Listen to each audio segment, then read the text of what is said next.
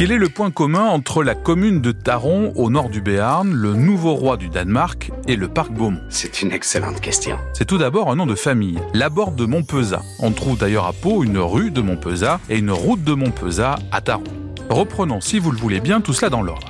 Aristide Laborde de Montpezat, celui qui donna donc le nom à la rue à Pau, naît à Taron. Il est commerçant et à 35 ans devient conseiller municipal à Pau.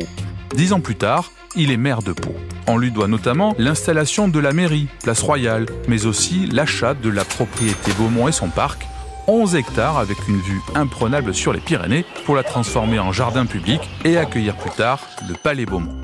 Aristide Laborde de Montpezat restera maire 6 ans, jusqu'en 1881. Le nouveau roi du Danemark, Frédéric X, est issu de cette famille. Il était d'ailleurs jusque-là comte de Montpezat. Le nouveau roi du Danemark est l'arrière-arrière-petit-fils d'Aristide. Son père Henri est né à Talence, en Gironde, et a épousé la future reine du pays en 1967. Leur fils vient donc d'accéder au trône. Miracle des lignées royales, le nouveau roi a donc des origines paloises.